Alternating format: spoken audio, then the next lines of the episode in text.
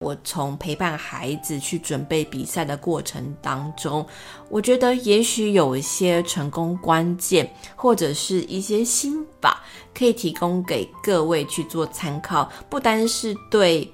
孩子有用，我想对于我们自己大人的一些自我成长也是蛮有帮助的。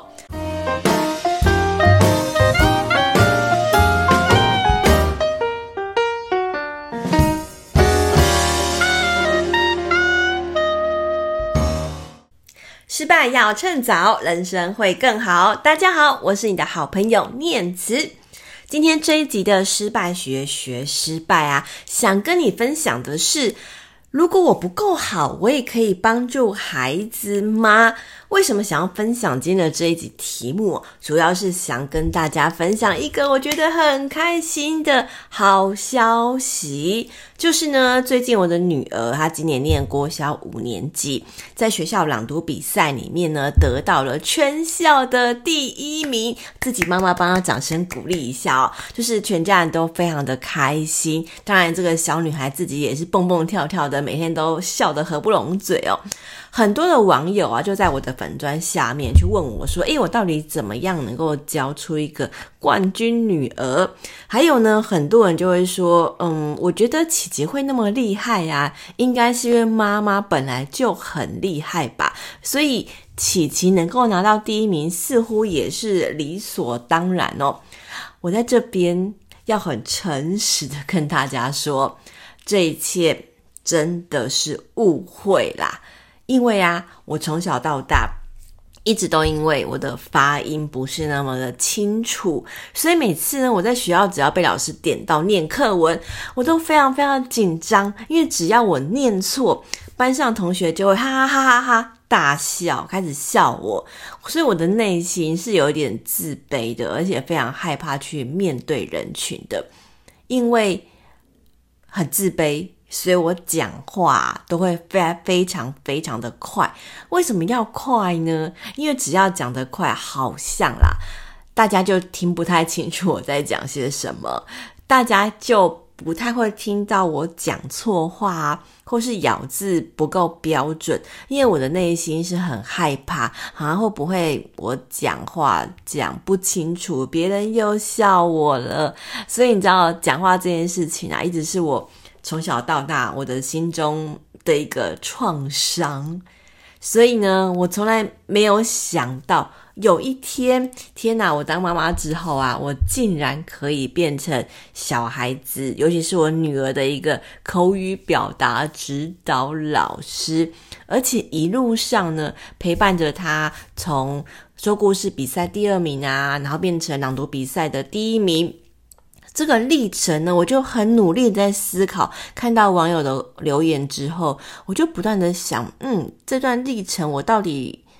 为什么会把孩子带到现在的这样的一个状况呢？我猜我应该是有做对一些事情啦。那我到底做对了哪些事情呢？我很努力的把它归纳出了三点。我猜，也许如果你跟我一样是一个对自己自信没有那么够的爸爸妈妈，或许听完这一集的内容分享啊，我也很希望能够给你一些勇气，或是给你一些鼓舞。如果有些技能啊，我们爸爸妈妈不是那么厉害的话，要怎么样陪伴孩子发掘他的天赋，甚至是帮助他能够更上层楼呢？今天这一集呢，就是要跟你分享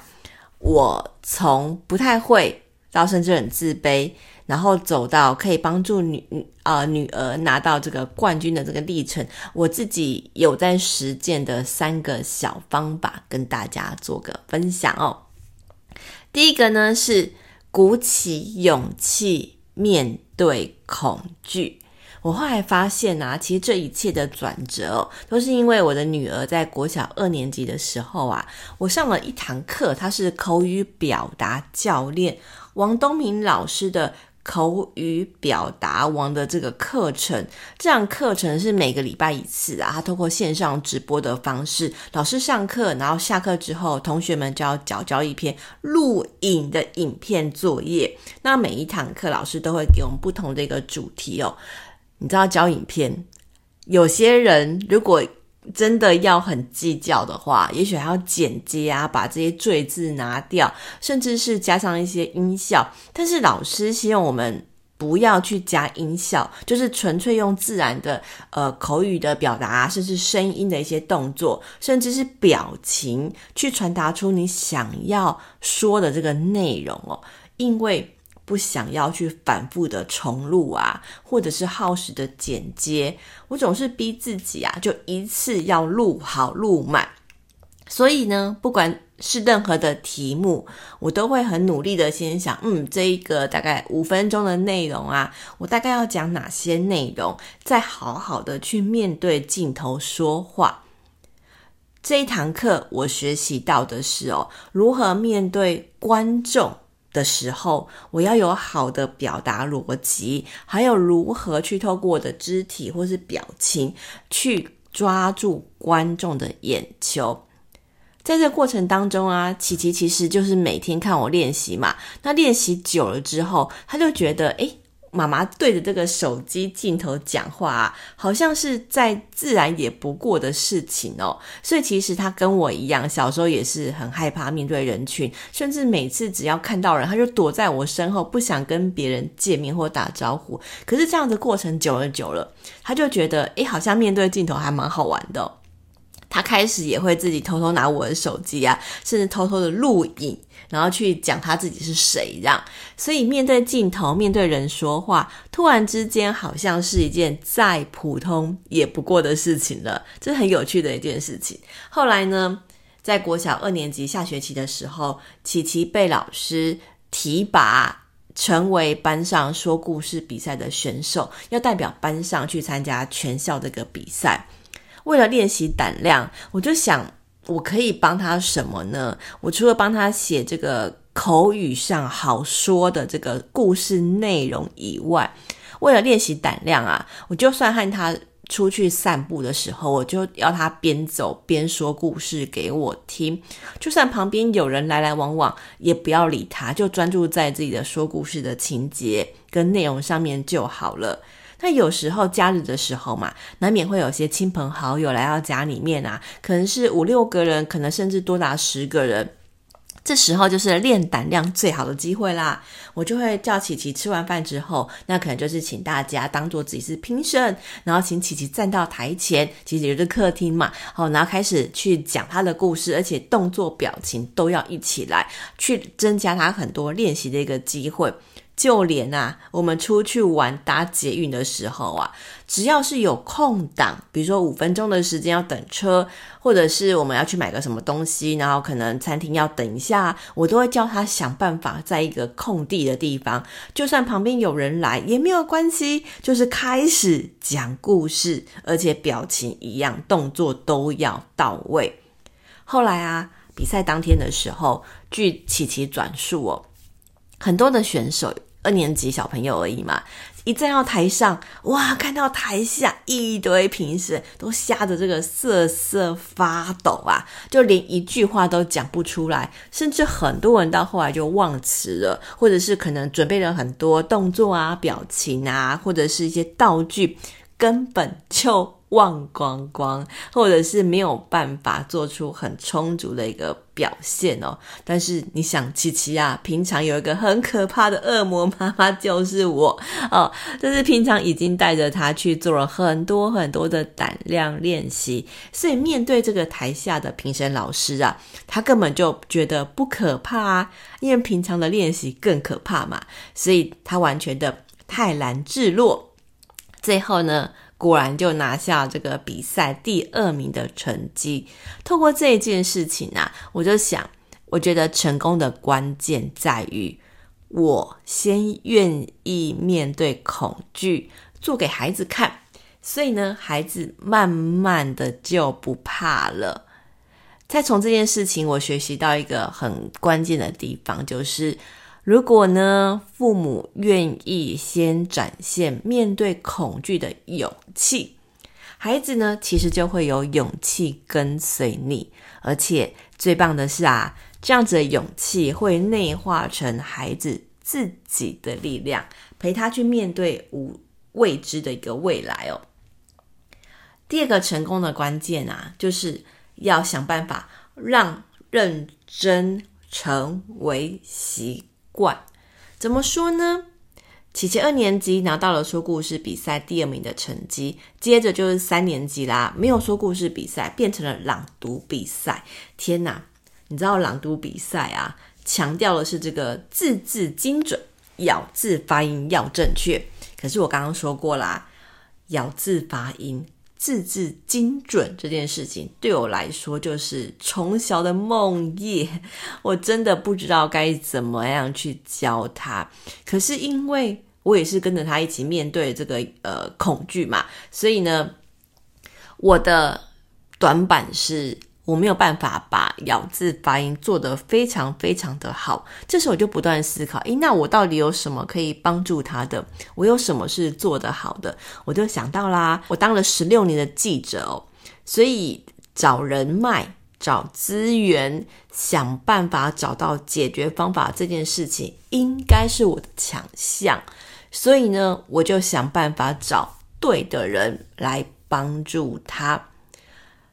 果然，我找到了一个王阳明老师。那王阳明老师呢，跟我怎么认识的呢？其实也很妙哦，就是呃，在大概两年前呢、我参加了一个两岸大学生的一个新闻采访营，要带队带着台湾大学生到大陆那边去做新闻的一些参访跟学习。那当时呢，这个阳明老师不过是个大学生，大学毕业生，他当时是随队的队辅，可是在这个。呃，随队的过程当中，哇，我发现他是一个非常认真、非常杰出的一个孩子，而且在陪伴小朋友在念这个呃上台的内容的时候，我发现他的口语表达能力是非常非常好的。所以在跟他聊天的过程当中，他就跟我说：“哎，念慈老师啊，其实啊。”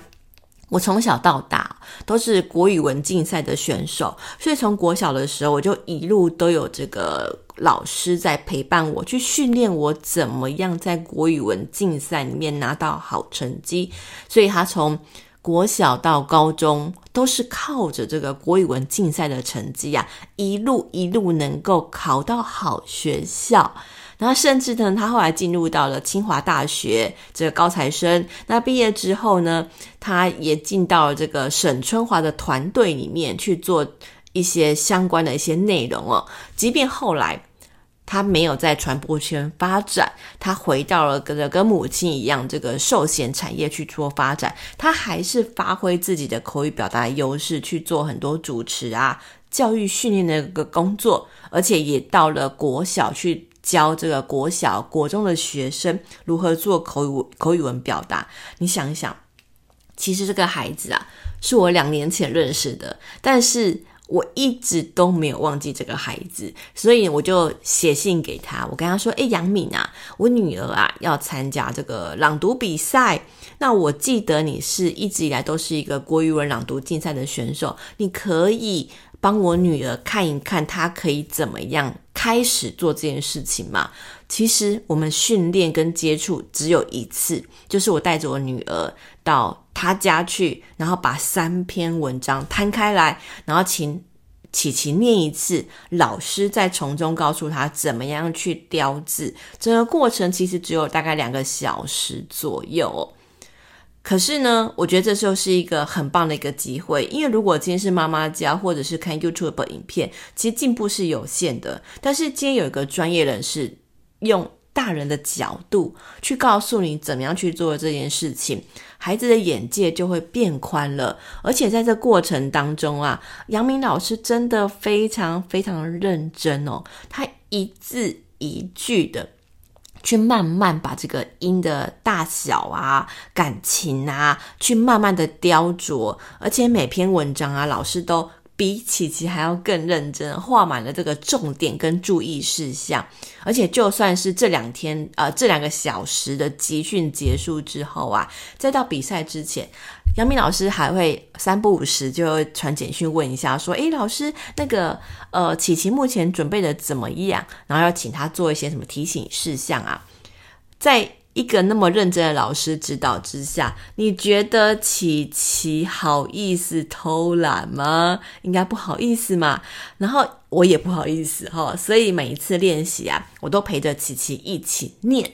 他先朗读一次，如果我不满意啊，我就自己读一遍给他听。为了让他能够心服口服，我只好很努力的把这个发音念得很标准。把声音、表情放好放满。后来啊，琪琪果然就拿下了朗读比赛的冠军。这个经验啊，我想我做对的地方，应该是我找了一个很认真的指导老师。当然，爸爸妈妈的我啊，也跟着很认真的练习，让孩子看到他身旁的人啊，都比他还要认真，还要更努力。所以，成功的关键来喽！就是要让孩子感受真正认真努力的人都怎么样去过生活的，而且让努力认真成为孩子的一种习惯。第三件成功的关键就是你够想要，才能够得到。到了琪琪国小四年级、五年级的时候啊，我又上了声音训练专家周振宇老师的这个声音表达训练班，还有华语有声书的职能培训课程。我没有想要当配音员，可是就是因为其实陪着琪琪练习的过程当中，诶，我发现声音这件事情是很有趣的。虽然从小到大我一直被嘲笑，可是长大之后，我想我应该还有机会去把自己变得更好一些吧。虽然我不是想要从事这方面的工作，但至少在跟别人沟通啊，或者是自己平常呃。说话的时候，我想能够增加一些自信，总是好的嘛。所以这一次呢，我在这个课堂上面，我学习到的是要如何只听声音不看人哦，就可以透过这个声音的情绪，让听的人可以感受到温度，还有掌握重点。为了交作业，我一次一次的录音。而且你知道，老师也不是吃素的，他的作业题目也是一次比一次的还要夸张。比如说呢，我记得有一次的这个呃，表现的愤怒的这个声音或英雄的声音啊，就是要我们去模仿剧集《楚乔传》里面的一个经典的一个剧目哦。意思是说，就是将军要带着这个已经在呃战场已经有点疲惫，甚至死了很多人的这个士兵，告诉他们：“我要带你回家。”然后要叫这些人先撤退，由将军一个人留在那边。那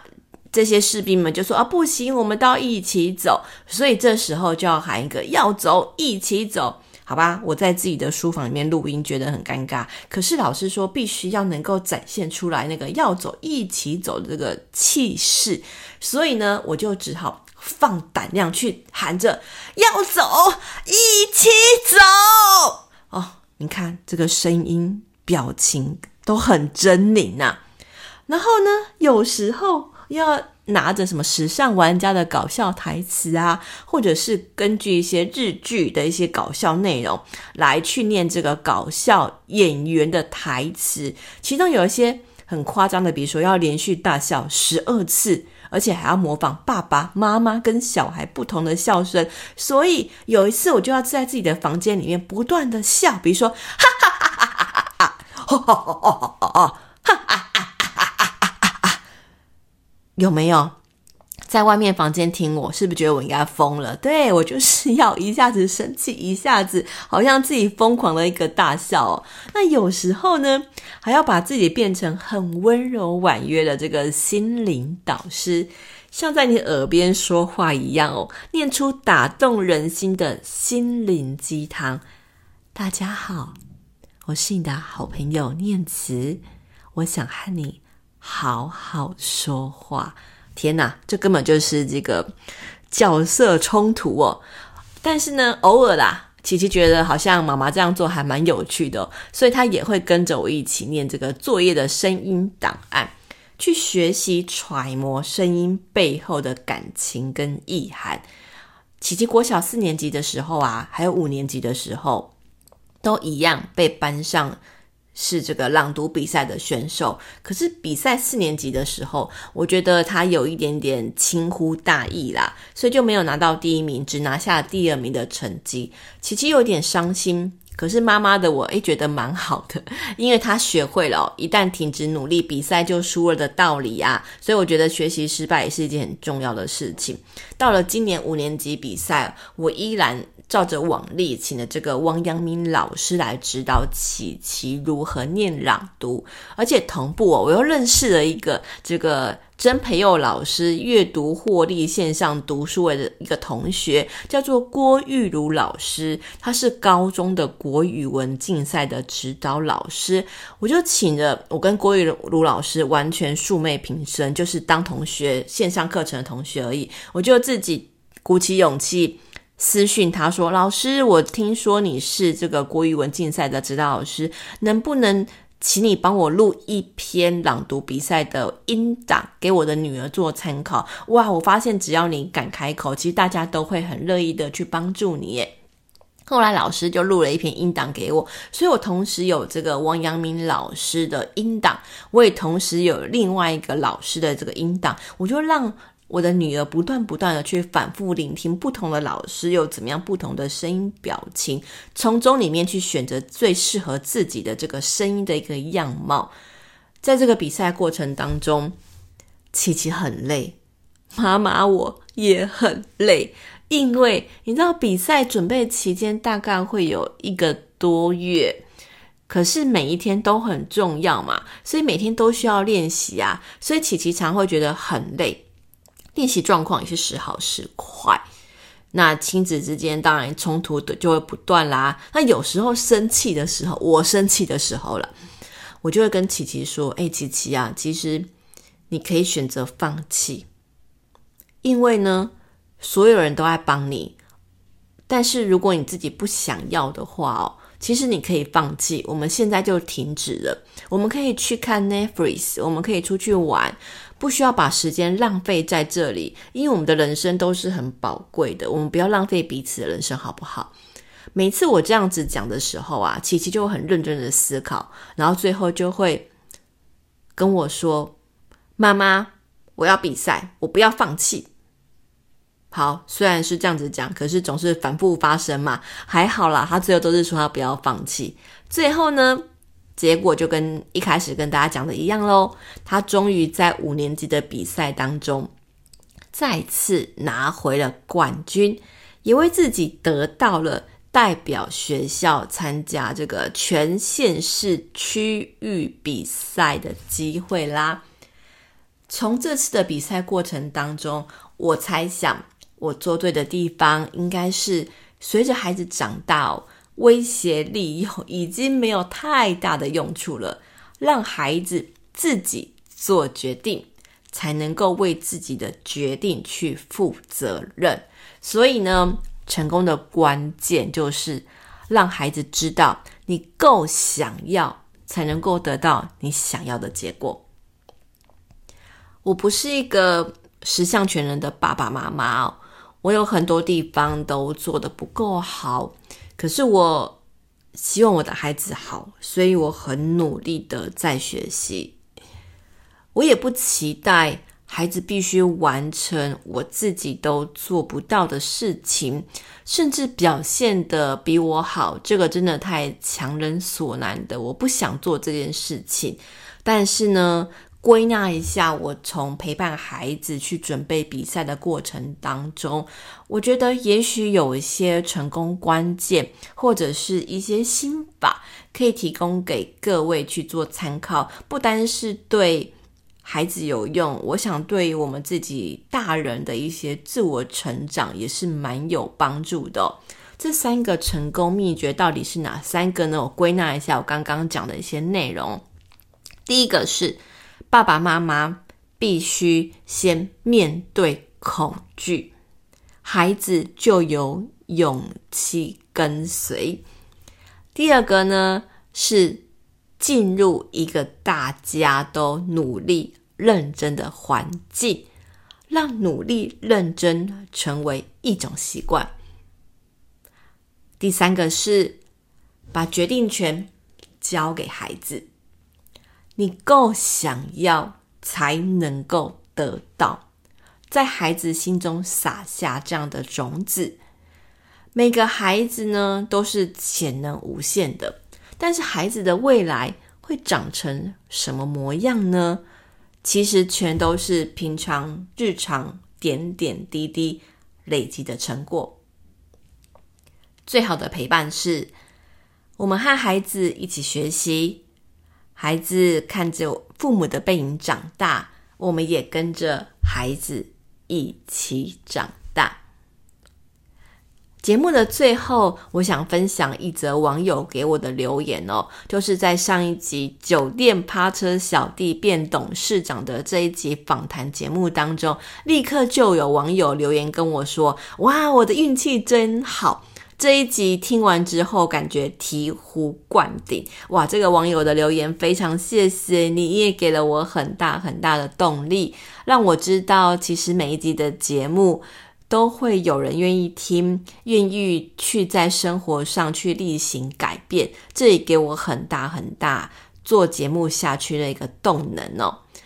所以，如果你喜欢这一集的分享，记得按赞、订阅、加分享。并且在 Apple Podcast 的下方帮我们留下五星评论，都会是我继续创作更多好内容的力量哦。